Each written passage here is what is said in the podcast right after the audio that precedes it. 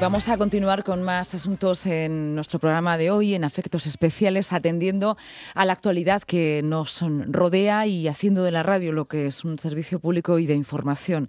Si vamos a abordar un asunto que tiene mucho que ver con nuestra realidad, al principio hablábamos de nuestro programa sobre eh, los refugiados y ahora vamos a hablar sobre los inmigrantes, en este caso los que han llegado a nuestras costas en la región de Murcia durante los pasados días.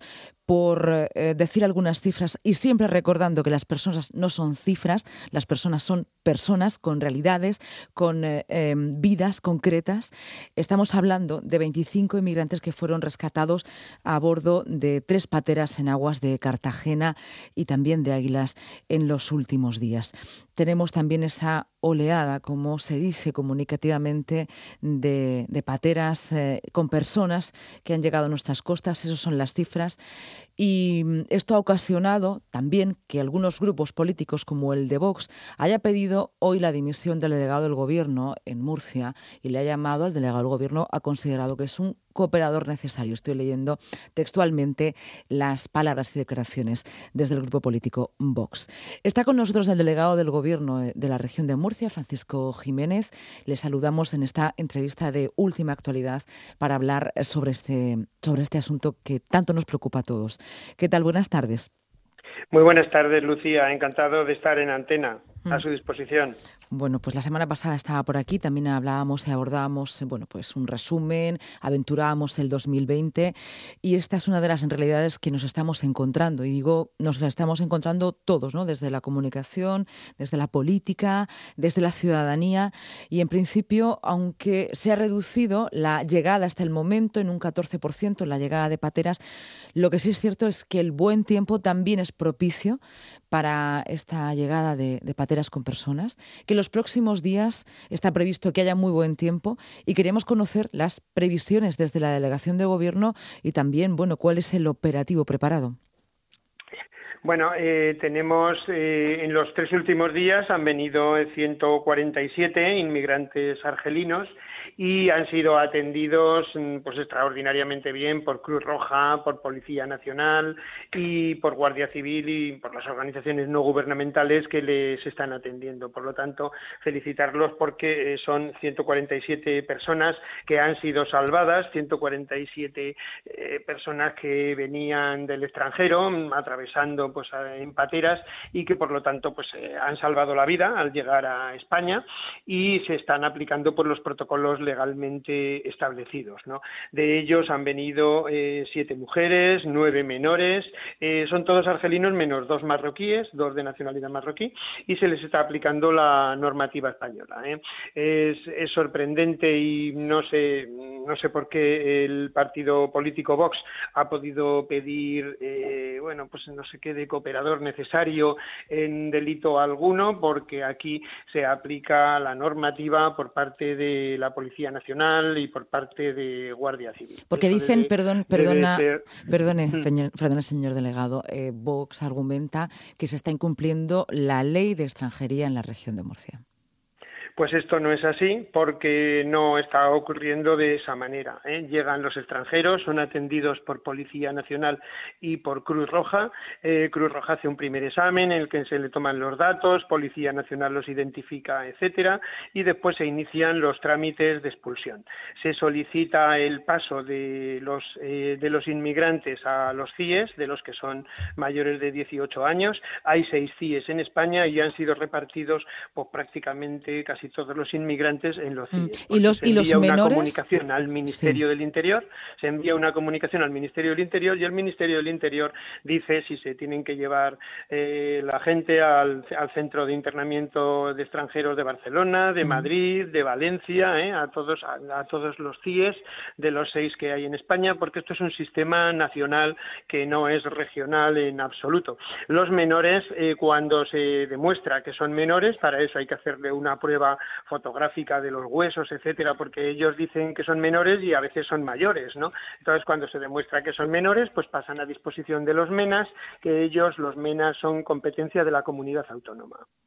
Entonces, bueno, pues son enviados, como digo, a los CIES y en algún momento determinado, pues el, el, Ministerio, pues en lugar de enviarlos a los CIES, nos dice que los enviemos a las organizaciones no gubernamentales y que entren en el Sistema Nacional de Acogida. Y eso es lo que se hace, o entran en los CIES o entran en el Sistema Nacional de Acogida. Y otra cosa, y otra cosa, eh, si, si no son aceptados en el CIE o no son aceptados en el Sistema Nacional de Acogida por las ONGs, porque por ejemplo los menores los se está haciendo cargo los menores de 21 años también, los mayores de 18 pero menores de 21 años, estos que han llegado se está haciendo cargo Cruz Roja de ellos, pero los que los que no entran en los CIES o no entran en el sistema eh, de acogida, eh, por ley no pueden estar retenidos más de 72 horas, porque se trata de personas que no son delincuentes. ¿eh? Han cometido una irregularidad administrativa, pero no son delincuentes. Por lo tanto, no se les puede meter en una cárcel. Señor delegado del Gobierno, si no son delincuentes, ¿por qué son llevados a los CIES?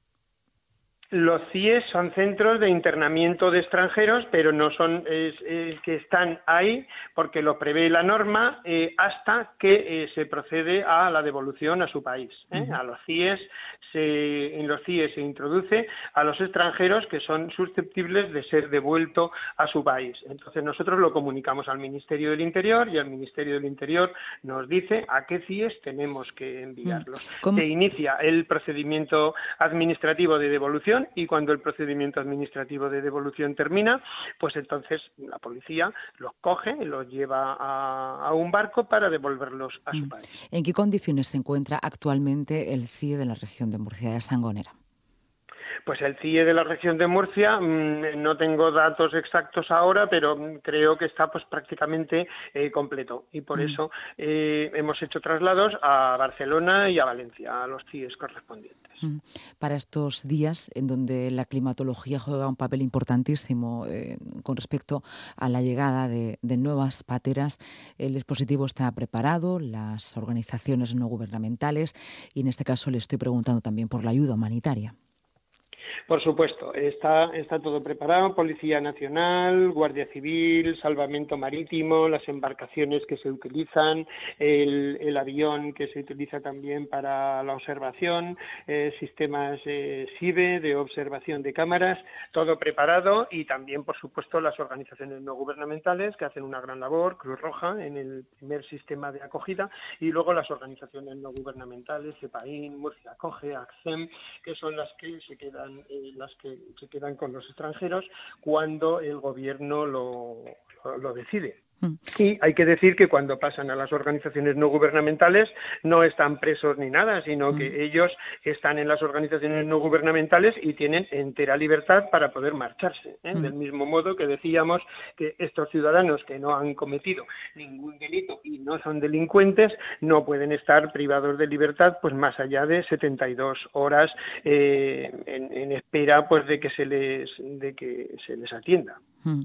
Le quería preguntar, aprovechando su presencia en estos micrófonos y en este momento de, mucha actualidad con respecto a este tema de la, de la inmigración, eh, los menores, nos decía, bueno, es que los centros de internamiento de menores dependen de la comunidad autónoma, es cierto, pero los derechos de la infancia van más allá de las competencias de la comunidad autónoma.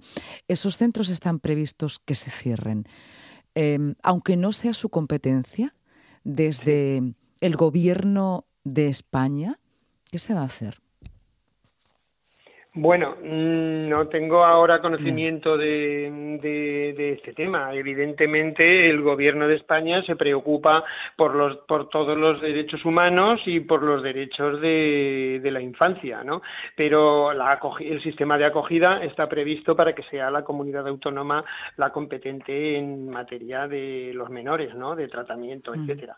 Pero por parte del Gobierno de España, pues claro que es una prioridad y una preocupación, pues que los menores sean atendidos atendidos correctamente, se respeten todos los derechos humanos, sean escolarizados, alimentados y tratados correctamente. ¿eh? Mm.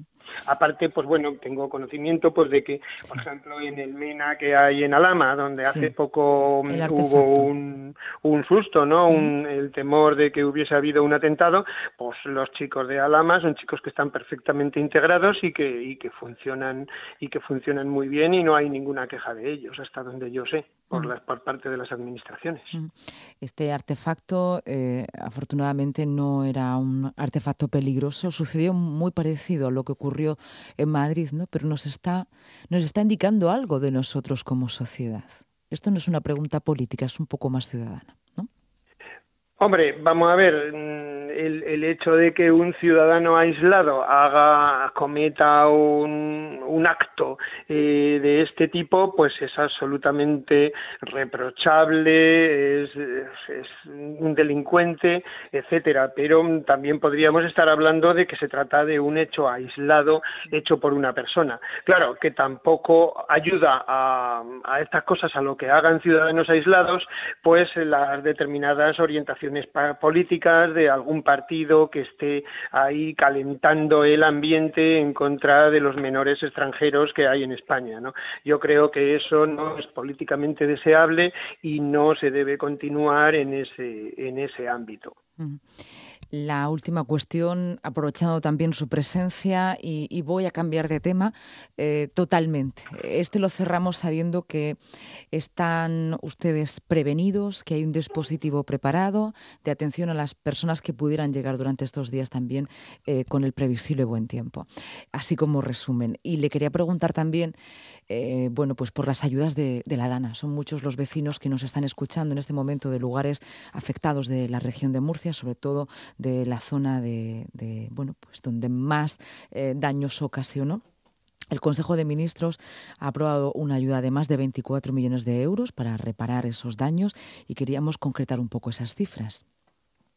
Sí, bueno, lo que, lo que hoy ha hecho el Consejo de Ministros es eh, aprobar el conjunto de inversiones por importe de hasta 62 millones de euros eh, para reparar los daños sufridos por la Dana que afectaron al entorno de la Confederación Hidrográfica del Segura y también de la Confederación Hidrográfica del Júcar.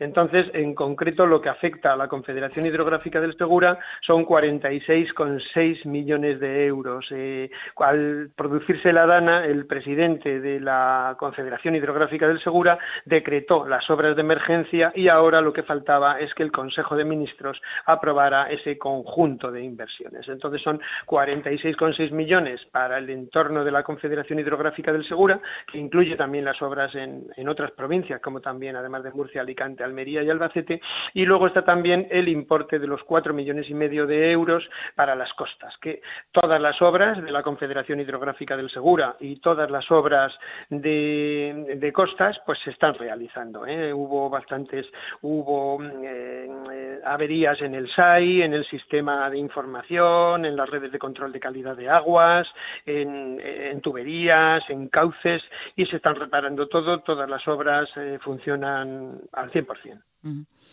Y otra cuestión, estamos en un viernes donde la circulación pues va a ser muy importante, ¿no? Los desplazamientos también con motivo de la Nochevieja, eh, las carreteras hay un dispositivo muy importante preparado y le quería preguntar por las autopistas de, de peaje. Desde el 1 de enero solo se paga entre Alicante y Vera, ¿no es así?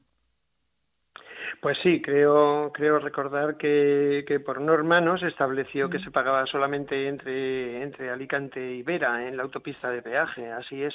En cuanto al, al fin de semana este, pues entramos en la segunda fase de la operación de Navidad. Se esperan muchos desplazamientos y bueno, queremos hacer un llamamiento a la prudencia y a la responsabilidad de todos los ciudadanos para que conduzcan con cuidado y no tengan ningún, ningún accidente. Habrá muchos controles de alcohol como procede con el fin de año, ¿no? En la época de Nochevieja y todos los fines de semana, los tardeos, habrá muchos controles de alcoholemia y también controles de drogas. Cabe, quiero recordar aquí, con preocupación, que en la última campaña de siete días, del 9 al 15, de controles de alcohol y de drogas, hubo 80 pruebas positivas de alcohol y nada menos que 108 pruebas positivas de drogas. O sea que hubo más controles con solo 285 controles de drogas, 108 eh, eh, fueron declarados positivos. Esto es una lacra alarmante y desde luego pues hay que decirle a la sociedad que no se puede consumir drogas y conducir a posteriori, igual que no se puede beber alcohol y conducir después. Por el bien de todos también, ¿eh? por el bien de todos y de las personas inocentes que también están conduciendo a nuestros lados. Es una llamada a la, a la prudencia eh, durante estas fechas, la prudencia propia y también para con quien tenemos eh, junto a nosotros. se nos agota el tiempo. Le doy las gracias por adelantado, ¿vale? Por la atención, como siempre, a nuestra llamada. La radio es actualidad y queríamos conocer esta visión, estas cifras y también estos mensajes que nos ha dejado. El último es un poco más ciudadano, ¿no? menos político. ¿Le desea, le pide algo a este 2020 que llega? Bueno, pues en el 2009 pido a, todos los ciudadanos mucha salud y pido para los políticos pues mucha capacidad de entendimiento, mucha responsabilidad y mucho consenso. También me preocupa mucho el estado del Mar Menor y espero que seamos capaces entre todas las administraciones de remar en la misma dirección para conseguir salvar esa joya de la corona que tenemos en la región de Murcia. Muchísimas gracias, Francisco Jiménez, por atender a la llamada de, Onda Regional. Le deseamos un feliz 2020 y que podamos encontrarnos en estos micrófonos. Gracias. Muchas gracias.